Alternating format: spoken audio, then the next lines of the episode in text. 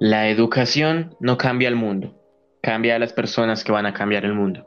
Y a veces para cambiar el mundo hay que cambiar el lenguaje con el que lo vemos o con el que educamos. Soy Miguel Ángel Ríos Forero, del curso 1101, grupo de énfasis exactas número 5, del Colegio Sorrento. Yo, Andrés Moreno, y hago parte de su mismo curso. Hoy hablaremos sobre gamificación contextualicemos. Para hablar un poco de gamificación, primero debemos de saber hacia dónde vamos con todo este tema. Y es que la gamificación es la cura o la solución para una enfermedad o un problema. Veamos primero eso. El sistema educativo actual que rige al mundo no siempre es el mejor, o no en todos los lugares del mundo es el mejor, ¿no? Podemos mencionar que en países europeos y en el que el nivel económico y de vida es mejor, la educación se centra muy bien en crear personas, en crear seres humanos que por encima de cumplir con un horario académico, cumplan con ser seres en una sociedad, de ser humanos, de que cumplan con ser ciudadanos, de que tengan buena estabilidad mental, de que tengan conocimiento, pero lo utilicen y no lo dejen pasar a la larga y a la deriva como se hace en sistemas educativos como el colombiano, lastimosamente. Hablemos entonces del colombiano. Y es que desde hace muchos años, quizás siglos, el sistema educativo colombiano no ha sido siempre el mejor. Seguimos con un modelo eh, que no se basa en la constitución colombiana, pues sigue basándose en religión, cuando Colombia es un estado laico, y sigue basándose en parámetros colonialistas eh, de los cuales no deberían utilizarse actualmente, porque seamos honestos, no todas las personas a lo largo de la historia se deben educar bajo un mismo parámetro, pues una sociedad crece y evoluciona conforme el tiempo va pasando. Y así lo educan a esta sociedad y a sus personas. La sociedad colombiana sigue con un tipo de educación con muchos problemas, entre los cuales podemos mencionar la doble jornada, la descentralización de los recursos para la educación, eh, mayor o menor porcentaje de educación privada o pública, entre otras cosas. Entre una de ellas mencionemos principalmente cómo las clases llegan a ser monótonas y no han cambiado en los últimos siglos, pues las clases se centran en dar conocimiento, pero no generar sabiduría ni generar aplicación de ese conocimiento. Además, siguen basándose en un esquema en el que la educación nos sirve para rellenar cuadernos, evaluaciones, exámenes, calificarnos bajo una hoja y un porcentaje cosa que no se debería hacer porque somos seres humanos completos y que se deben de definir mayormente por lo que hacen y por lo que son, más que por una nota que representan en un papel que generalmente no está evaluando sus verdaderos intereses y conocimientos adquiridos, entre muchas otras cosas. No me extiendo más, la educación colombiana tiene fallos, tiene errores que hay que mejorar, y la gamificación viene a esto. Entonces, Andrés, cuéntanos un poco, ¿qué es la gamificación? ¿Para qué sirve? ¿Si sirve eso que, vamos a hablar o qué es eso? También llamada ludificación. Eh, la gamificación es una técnica de aprendizaje que traslada la mecánica de los juegos al ámbito educativo, profesional, con el fin de conseguir mejores resultados, ya sea para absorber mejor algunos conocimientos, mejorar alguna habilidad o bien recompensar acciones concretas, entre otros muchos objetivos. Se trata de que el estudiante llegue a un estado donde comprenda de una fácil manera cualquier tema, sea jugando. Hay distintos ejemplos donde que el estudiante puede ingresar a maravillosos mundos donde que puede vivir una aventura, pero mientras tanto está adquiriendo demasiado conocimiento, resolviendo problemas matemáticos, aprendiendo eh, palabras, significados, encontrando mejores soluciones para problemas que se encuentren alrededor de él. Cuando era pequeño, había una sesión de informática en el colegio Sorrento, CDB, que a la hora de informática habían dos cursos que se repartían en el salón. Cuando nos nos correspondía, nuestra profesora decía a qué página entrar y qué juegos desarrollar. Mayormente estos eran de matemáticas, donde que, que al final tuviera el mayor puntaje en la página web lograba una nota máxima y así era un estilo de aprendizaje competitivo, divertido, y a la manera de que todos queríamos ingresar. Entonces podemos ver que funciona, ¿no? Desde nuestros ejemplos de vida cotidiana, la gamificación nos sirve. Pues las clases que llegan a ser aburridas, monótonas, en las que solo tenemos que llenar una evaluación o un cuaderno con conocimiento que luego no vamos a utilizar, pues las cambiamos y empezamos a jugar, empezamos a divertirnos, a, a interactivo, aprender los, los países de Europa o con un videojuego, eh, aprender acerca de cómo formar sílabas, palabras, ecuaciones matemáticas, algebraicas y muchas otras cosas más. Y, y, es bastante curioso, ¿no? Y, y hay que mencionar que, que, no es un término o no es algo actual. Esto ya lleva muchos años proponiéndose. Eh, el siglo XXI trae competencias educativas eh, para el desarrollo humano que han sido muy mencionadas entre los educadores de la comunidad eh, estudiantil y educativa, entre los pensadores que más se han propuesto en desarrollar mejores competencias educativas del siglo XXI y con ello mejorar los espacios educativos, encontramos a Paulo Freire. Eh, este brasileño ha sido uno de los mejores educadores de este país y uno de los más conocidos a nivel mundial, pues en libros como Pedagogía del Oprimido o Mirar hace demagogias acerca de cómo se puede ludificar los espacios de clase, eh, pedagogías y generar momentos educativos que nos permitan educarnos mediante la ludificación, mediante los juegos. Pueden ser juegos digitales, tanto como no lo pueden ser, como pueden ser espacios que simplemente nos hagan volar la imaginación. Y hay muchos otros ejemplos históricos. Paulo Freire vivió en la década de 1980 a 1990, o bueno, en esta década fue donde sus trabajos más se dieron a conocer. Y ah, seguimos hablando de él porque con él iniciamos. La frase que ustedes escucharon al inicio fue de él. Y ese cambiar el lenguaje por el que educamos a una sociedad y por el que entendemos a un mundo es con el cual podemos empezar a desarrollar nuevas cosas. Hay otros eh, pedagogos y educadores con los cuales podemos eh, identificar todo este tema de la gamificación, como lo podría ser eh, un educador que se la pasó unos 20 años estudiando todo esto de la gamificación para sacar un resultado y un resultado a nivel neurológico, con el cual ya podemos empezar a a, distinguir que la gamificación también sirve y está comprobada a nivel neuronal para, aprender y educar.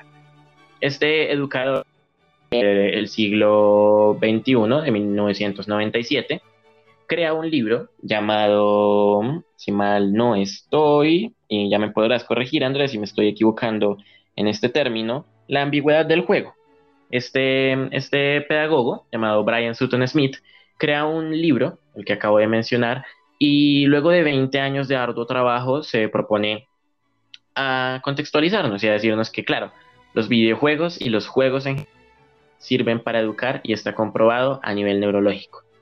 Esta es la historia que les queremos contar y con la que queremos centralizar todo este tema de la pedagogía y de la gamificación. Pues en este libro, eh, Brian Sutton Smith nos menciona que los videojuegos y el juego o la ludificación para la educación y para contrarrestar ámbitos de desmotivación, depresión y muchas otras cosas más que son eh, totalmente contrarias a educarse y a generar un proceso de conocimiento, pueden ser combatidas mediante la diversión en espacios educativos. Él nos menciona que al momento de generar juegos o videojuegos para educar, estamos eh, estimulando algunos espacios cerebrales o neuronales, entre los cuales se asocian los mecanismos de recompensa y motivación. Pues con un videojuego yo hago cosas, voy desarrollando, voy peleando en un mundo virtual o juego con mis compañeros, compito por algo mientras voy aprendiendo y me siento recompensado, lo que genera motivación.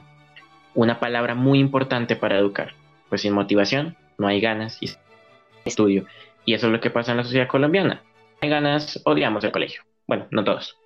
El punto aquí, para ya ir más rápido, está en que eh, también Brian Sutton Smith nos menciona que jugar eh, en ámbitos educativos hace que podamos estimular el hipocampo, el campo cerebral que está encargado de la memoria y el aprendizaje, cosa que es muy importante para todos estos procesos.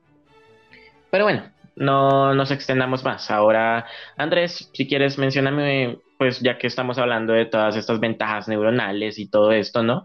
Y de la historia de la gamificación, pues cuáles son esas ventajas y desventajas que nos trae la gamificación para educar. Pues bueno, es correcto afirmar que el hecho de contagiarnos con algo lúdico es muy satisfactorio. Y aquí les traigo las ventajas. Una de ellas es el aumento de implicación de las personas. Los juegos aumentan los niveles de dopamina, lo cual provoca un aumento de la atención y la motivación de forma natural. Al jugar el cerebro está muy activo, lo que ayuda a que la persona se implique mucho más en lo que está haciendo. Otra es que mejora la retención de conocimientos. El aprendizaje implica innecesariamente retención de conocimientos, pero esto no, no todo el tiempo es posible a través de la enseñanza tradicional. La gamificación, a través de la liberación de dopamina, permite que las personas experimenten una sensación de bienestar que impacta en la retención de los conocimientos. Ofrece un feedback inmediato, como otro, otra ventaja, que es con la gamificación, las personas pueden saber de forma directa y constante el progreso que están teniendo respecto a lo aprendido. Ser consciente del proceso de aprendizaje y corregir los errores que cometen. Todo esto lo motiva a continuar para avanzar hacia los siguientes niveles. Y por último, mejora el trabajo en equipo. Esta estrategia también fomenta la cooperación entre unos y otros, algo que es imprescindible, sobre todo cuando se trata de equipos de trabajo. Así, estos se vuelven más independientes, dado que deban tratar de solventar por sí mismos los problemas antes de acudir a, un superior. Pero así como hay ventajas, siempre se encontrarán las desventajas. Ya como ya lo mencionó Miguel, se encuentra, ejemplo, la posible pérdida de productividad por distracciones en el juego. Otra es la expresión oral, que no es una habilidad que se desarrolle con esta estrategia. Se conoce que hay algunos que se meten tanto de lleno en juego que no exploran de manera social sus diferentes ámbitos. Otro es que si no, no es bien aplicada, la gamificación puede provocar competitividades excesivas. El hecho de que la gamificación sea un trabajo en equipo hace de que más adelante el propio estudiante pueda elaborar mejores métodos de trabajo para que pueda ayudarse y pueda ayudar a los demás. Si este genera competitividad, lo único que hará es que ese estudiante se cohiba y sea un poco más cerrado, solo tenga en sí sus respetos y encima de los demás. Otro puede ser la difícil, que es encontrar el equilibrio entre lo formativo y lo lúdico. Y si la actividad pierde su carácter formativo, no será productiva. Es el hecho de que si ofreces un juego, la idea de que sea gamificación, es que logre un proceso de aprendizaje. Si este no es logrado, no estás haciendo nada. Y por último, se corre el riesgo de tener una motivación pasajera. Y, no solo es esto, ¿no? Sino que es un proceso muy completo. Hay, hay algunas otras ventajas que podríamos mencionar, como, no lo sé, eh, los procesos gamificativos llegan a ser bastante completos. Pues si le damos un juego a un niño, no sé, un videojuego. Ese videojuego generalmente tiene herramientas como un tutorial que le enseña al niño a jugar. El maestro no es que sea una herramienta eh, prescindible totalmente en los procesos gamificativos. Es una herramienta que acompaña, es alguien que acompaña. Es alguien que dirige el trabajo, lo organiza y te... Pero no es el que te da absolutamente todo. No es el que te está dando paso a paso el conocimiento y que te dice esto, esto y esto y lo otro. Que más que un formador sería alguien que está ahí tratándote y diciéndote haz esto, haz esto, haz esto, haz esto, como un padre que te regaña. Los videojuegos, por ejemplo, ofrecen tutoriales y un docente solo está ahí a decirte, mira, este es el videojuego. El tutorial y tú con él irás aprendiendo. Desde ahí ya aprendes, porque aprender un tutorial de un videojuego o aprender las reglas de un juego de mesa, por ejemplo, te enseña, no sé, conocimiento en álgebra o cosas así, ya es educarte mediante la ludificación. Y estos procesos son muy completos, pues te generan autonomía, te generan eh, procesos para llegar a ser una persona autodidacta, entre otras cosas, que ya no solo va a buscar el conocimiento que le da el docente, sino que ya va a empezar a ver, oigan, este proceso se parece a otro que yo ya había visto, voy a volver a él y vean, me voy a educar yo solo mediante procesos, videojuegos, gamificación en mi casa, entre muchas otras cosas, cosa que es bastante necesaria en momentos de pandemia como los actuales, ¿no? Y bueno, para, para no eh, alargar más esto, Andrés, menciónanos, eh, si quieres, eh, cuáles serían las aplicaciones técnicas y teóricas en diferentes campos humanos de, la gamificación, ¿no? Porque hemos hablado mucho ya de, de, la gamificación, de qué es, pero, pero, pero podemos hablar también de que no solo está en la educación, sino en otras cosas. Andrés, ¿cuáles son esas otras cosas? Pues bueno, las aplicaciones las podemos encontrar en cualquier ámbito, sinceramente. Pero pues aquí nombraremos algunas que han resaltado por su manera de, de ser catalogadas. Encontramos, digamos, la empresa de Google, la cual ofrece un distintivo forma, una distintiva forma de trabajo donde que el empleado ingresa a lugares específicos donde puede esparcirse, puede relajarse, y esto por medio de juegos o actividades que también incluye a sus compañeros. Ya mencionando otra vez lo anterior, sea un trabajo en equipo. Se busca de que el empleado se vuelva más social que en vez de que se cierre. Hay muchos que sabemos que Google es una empresa donde que solamente a veces ingresan eruditos o muy muy ingresadas al conocimiento donde que no han tenido muchos amigos. Esta empresa cambia eso, quiere que sus empleados tengan una buena salud y bienestar dentro de sus instalaciones. Ya podemos encontrar, digamos, otras circunstancias como el conocimiento en la área de la salud. Hay programas, hay juegos donde que se muestra de manera lúdica, pero también muy informativa, el proceso ante una emergencia médica. Hay situaciones donde que hay juegos que te exponen cómo realizar una cirugía, te muestran el proceso de cómo deducir una enfermedad y ayudar a tratar. Esto siempre ayuda a la formación y el conocimiento para la retención. Ya mencionado esto, pues conocimiento se encuentra en cualquier lado y lo puedes trasladar a otras situaciones. Lo vemos también en el entretenimiento. Sea como las películas que hace poco salieron las películas interactivas, las cuales eh, tenían un determinado tiempo y un flujo donde que tú mismo podías escoger el destino de los personajes que se encontraban. Obviamente, escoger lo que es causalidad y efecto. Juegas un papel importante al escoger ese final. Juegas a saber qué momentos pueden afectar al personaje y a la historia como tal. De estas formas y situaciones se aprende demasiado. Tienen distintas intervenciones con el ser humano. Reteniendo eso, podemos encontrar que cuando pequeños, cuando en la infancia, todo lo que nos enseñaban era por medio de juegos.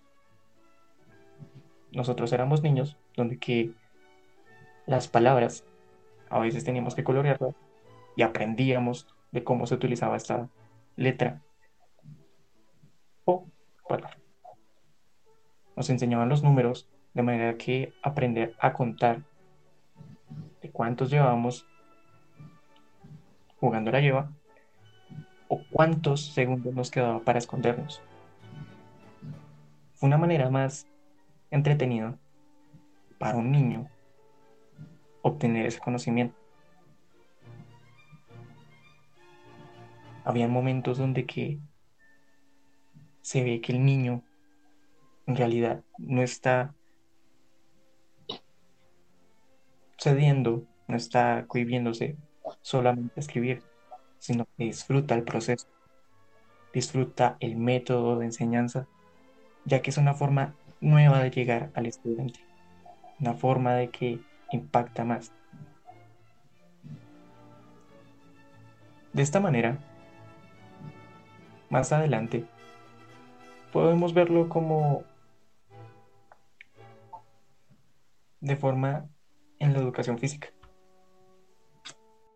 Y bueno, así como lo menciona Andrés, eh, no solo la gamificación se aplica en lugares, sino también formativos cuando éramos infantes y pequeños, o en espacios empresariales como el ejemplo de Google, o en espacios de salud, que ya profundizaremos más adelante.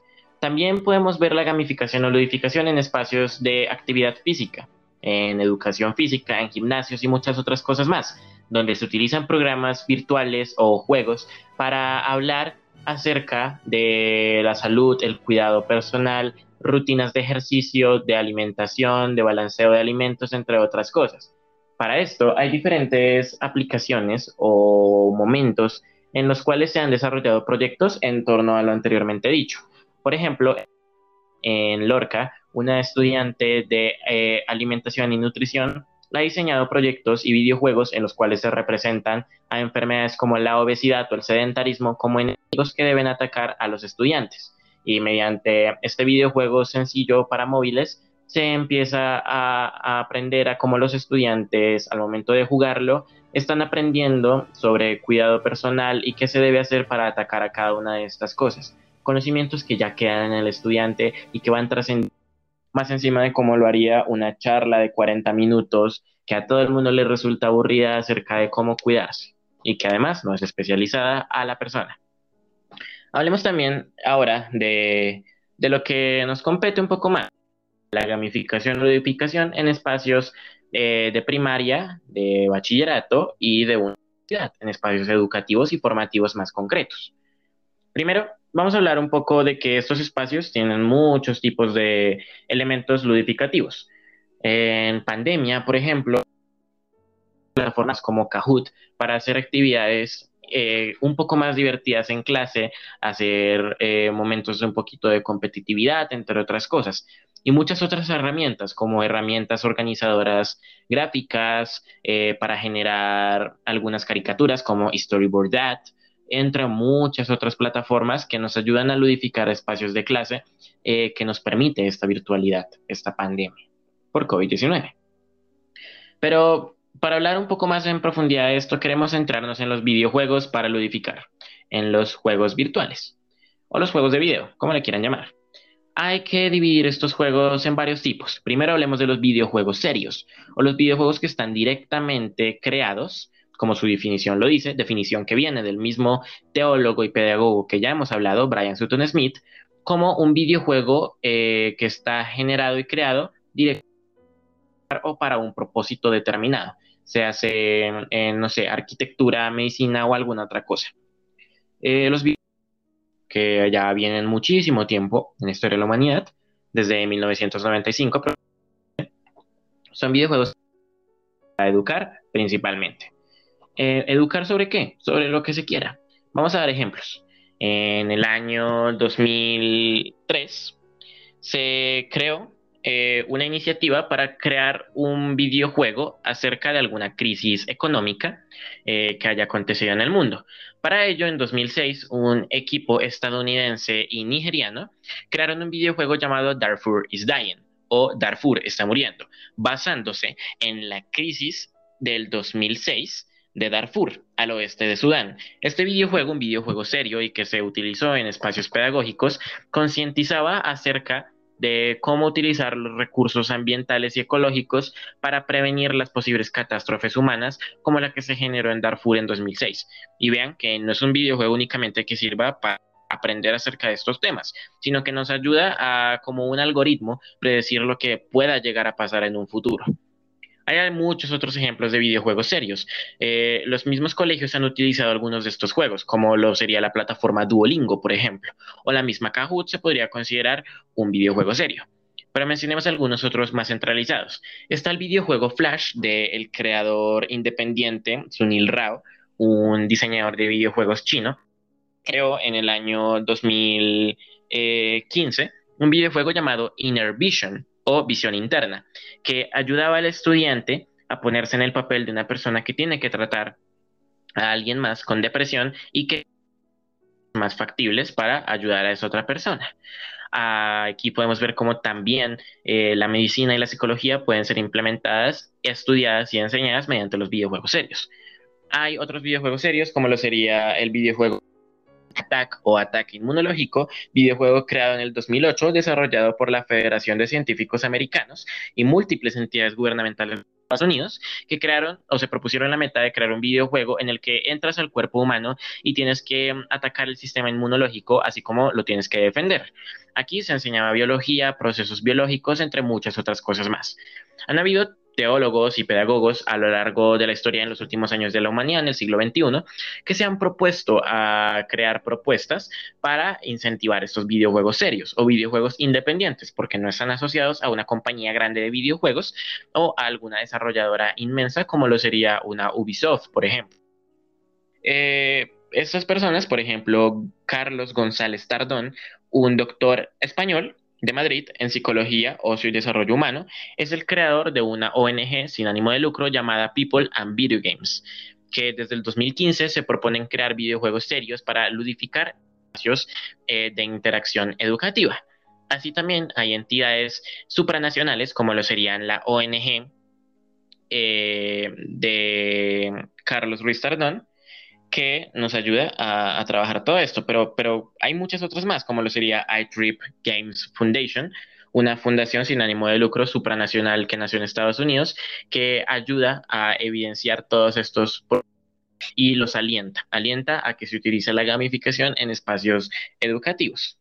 Aún así, hay muchas otras entidades de las cuales podríamos mencionar, como lo podría ser Checkpoint, una ONG sin ánimo de lucro a nivel supranacional que trabaja desde la virtualidad recomendando diferentes videojuegos para gamificar o y para eh, tratar eh, enfermedades mentales, como lo serían la depresión, la ansiedad y otras cosas que en un momento ya mencionaremos. Pero no solo hay videojuegos serios, hay también videojuegos que todo el mundo todos medianamente conocemos que nos ayudan a gamificar. Andrés, eh, tú sabes más de esto, ¿cuáles son? Pues es, esos son los videojuegos comunes, los más reconocidos por el público. Ingresemos de lleno como lo que es el COD, Call of Duty, que es una serie de saga de juegos que tiene diferentes impactos en medio de la historia. La saga de ellos se destaca más por la manera de representación a eventos históricos muy importantes. COD, al ser un shooter, es, este representa en la Primera Guerra Mundial, en la Segunda, y luego derivados siguen con la Guerra Fría y demás misiones que pues eh, son de interés público. Esto ayuda para el conocimiento de historia, que de trasfondo sigue ayudando demasiado al conocer personajes tan importantes que a veces no reconocíamos. Después encontramos Minecraft. Minecraft, al ser un juego de cubos, sigue siendo una manera muy creativa de crear y deshacer cosas. Pero dentro de este juego podemos encontrar varios servidores. Dentro de uno destacamos Minecraft.edu. Reconocido como el mejor que presta el servicio a más de 700 escuelas y países del mundo desde 2015 para enseñar sobre la resolución de problemas y materias específicas como matemáticas, química, geografía, historia, álgebra, programación, entre otros. Les enseñan temas relacionados con el juego en sí, donde se trata de construcción, se trata de materiales orgánicos, sea como eh, de las que puedes encontrar en las minas, gemas, lápiz lazuli, y pueden a veces dar clases de lo relacionado que tanto está Minecraft con el mundo real.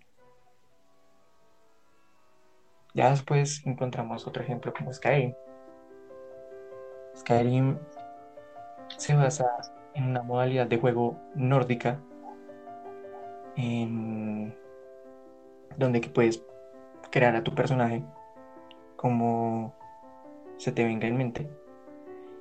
Y además de eso, aprendes mucho de las costumbres que se encuentran en, la cultura nórdica.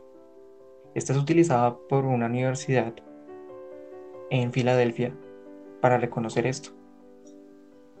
Momentos históricos, culturales, todo esto es mencionado dentro del mismo juego y por sí mismo la universidad lo utiliza como tal, lo utiliza como ayuda para que sus estudiantes puedan aprender.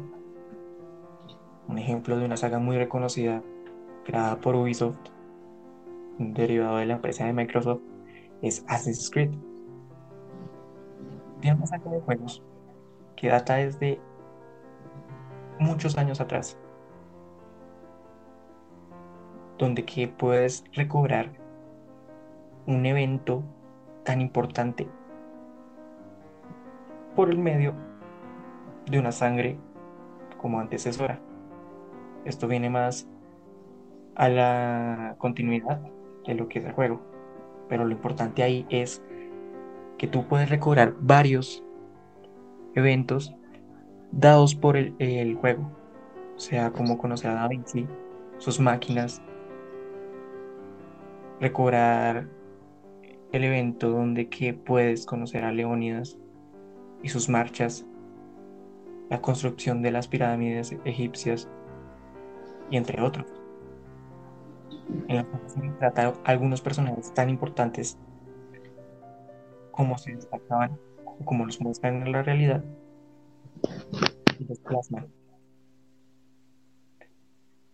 Esto sinceramente ayuda demasiado ya que un juego solamente no solo son gráficos, como ya lo he mencionado, tanto como el Code, Skyrim, Assassin's Creed, tienen historia, tienen personajes que de alguna forma u otra hacen que el jugador llegue a tocar sentimientos, tenga motivaciones de seguir.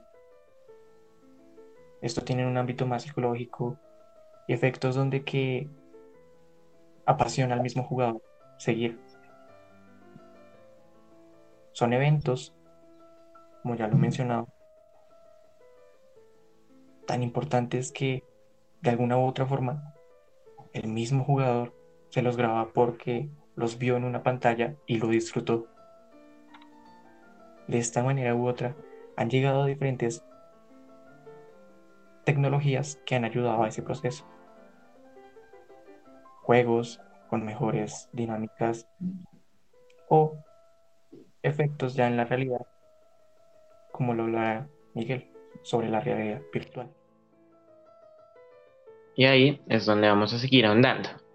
Para terminar el punto, y es que los videojuegos que ludifican o gamifican espacios educativos eh, no solamente son utilizados para enseñarnos, como lo es un Minecraft al enseñar y dar clases eh, sobre diferentes asignaturas, geografía, geología, biología, entre otras cosas, o un Skyrim para hablarnos de mitología nórdica y enseñarnos la arquitectura de los países escandinavos, por ejemplo, que es lo que mencionaba Andrés, sino que los videojuegos también eh, completan los procesos formativos, no solo con la enseñanza de un conocimiento práctico, sino con la enseñanza de un conocimiento más emocional, personal y mental.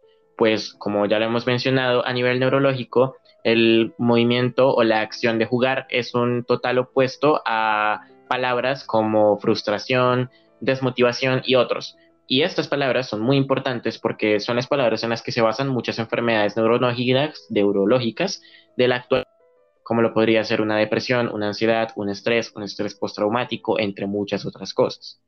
La cosa con los videojuegos es que gracias a sus mensajes, gracias a sus dinámicas, a su música interactiva o adaptativa y otras cosas muchas más, eh, pueden llegar a eh, enseñarnos acerca de cómo tratar nuestros sentimientos, cómo curar nuestros corazones, nuestras memorias, cómo afrontar un problema personal.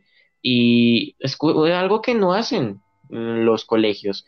Un, docente o un plan educativo que proponga algún gobierno latinoamericano, por ejemplo, nunca va a incluir una materia de cuidado propio o cuidado mental. Siempre son materias más llevadas de la historia y de los hechos humanos más que el conocimiento propio o interno. Y hay nos demuestran esto. Pongamos el ejemplo de videojuegos como Gris, un videojuego desarrollado en 2008 eh, que se terminó en 2018, de hecho, 10 años después, y que con una adaptación eh, de acuarela con gráficos sencillos, habla o habló muy bien en su época acerca de cómo afrontar eh, síndromes disociativos de personalidad y la timidez, por ejemplo mediante eh, analogías del color y muchas otras cosas que iban representando a personajes que se tenían que enfrentar a un mundo mucho mayor a ellos, pero que lo hacían. Y muchísimas personas han hablado de casos como este, o el de Hellblade, un videojuego escandinavo del año 2016 para la plataforma Xbox Microsoft, que mm, fue hecho junto a psicólogos y profesionales de la salud que acompañaron eh, con conocimiento acerca de la esquizofrenia al videojuego. Y en videojuegos como este, poblaciones eh, mundiales que tienen esas enfermedades se sienten representadas las poblaciones que no las poseen sienten que aprenden y pueden tratar o ayudar a las personas de su entorno con este tipo de enfermedades. Los mismos videojuegos que hemos mencionado, un videojuego como Minecraft te permite divertirte y ser feliz, porque a muchos chicos nos hace feliz jugar Minecraft con amigos, por ejemplo. O videojuegos serios como el que ya mencioné, Inner Vision, darte cuenta de lo dura que es pasar por episodios de depresión y cómo puedes ayudar a esas personas. Y para no terminemos el punto que hablaba Andrés, la realidad virtual. La realidad virtual también nos puede ayudar a ludificar los espacios, pues proyectos como el Google Lens o el HoloLens de Google eh, llevan a las escuelas eh, gafas de realidad virtual en las cuales se puede recorrer el, desde el aula de clase cosas que llegan a ser muy interesantes para niños pequeños en secundaria o básica primaria. También tenemos algunos otros proyectos de realidad virtual que sirven muchísimo para gamificar, como lo serían el VR, eh, un proyecto de realidad virtual de PlayStation que también adaptan otras compañías, que te permite conectarte a la distancia con diferentes eh, personas alrededor del mundo y crear mapas especializados en los cuales puedes aprender. Muchas universidades han llegado a contar con esas plataformas para crear espacios dinámicos en los cuales se reconstruyen espacios históricos como el Coliseo Romano y se exploran y se analiza su arquitectura en ella. Las universidades también aprovechan bastante la tecnología gamificativa de la realidad virtual, pues eh, cátedras de medicina en universidades estadounidenses utilizan las plataformas virtuales para crear modelos tridimensionales en la plataforma del cuerpo humano y explorarlos en detalle o las mismas carreras de arquitectura, eh, tienen ciertos programas que te permiten diseñar, eh, no sé, una silla innovadora o una casa directamente en la plataforma y luego esos planos pasarlos a la realidad para generar un proyecto arquitectónico ya en la realidad. Nos hemos enrollado mucho, hemos hablado de muchas cosas, ¿no? Eh, hemos tocado que los videojuegos sirven para gamificar en los que te enseñan, que te ayudan más de lo que lo hace un planteamiento educativo eh, que te da el gobierno y que te dice aprenda, pero no se cuide, por ejemplo, y muchas otras cosas más, ¿no? Em, también hay que, hay que mencionar por último que los videojuegos se han satirizado bastante y se han infernalizado, por así decirlo, pues muchas personas consideran a los videojuegos una fuente de violencia eh, y eso más que todo está en la comunidad latinoamericana, pero como lo hemos visto, a nivel neurológico, a nivel histórico, a nivel emocional, incluso los videojuegos pueden ayudar a divertirte, a educarte, a que te sientas mejor, a que seas una mejor persona. Así que ya para despedirnos, les tenemos a ustedes público dos preguntas. Andrés, ¿cuáles son esas preguntas? Pues para saber, ¿será la gamificación la siguiente evolución educativa? Y un poco más personal. ¿Alguna vez hubo un juego que te impactó y educó a la vez? Y con eso, creo que está bien por hoy. Nos hemos extendido bastante, pero es un tema verdaderamente apasionante. El poder educar en un siglo XXI que se enfrenta a tantas adversidades educativas, más en países tercermundistas, valga la redundancia, como Colombia. Así que muchas gracias por escucharnos y nos vemos en la próxima. Hasta la próxima, muchachos. Muchas gracias. Ay, ya nice.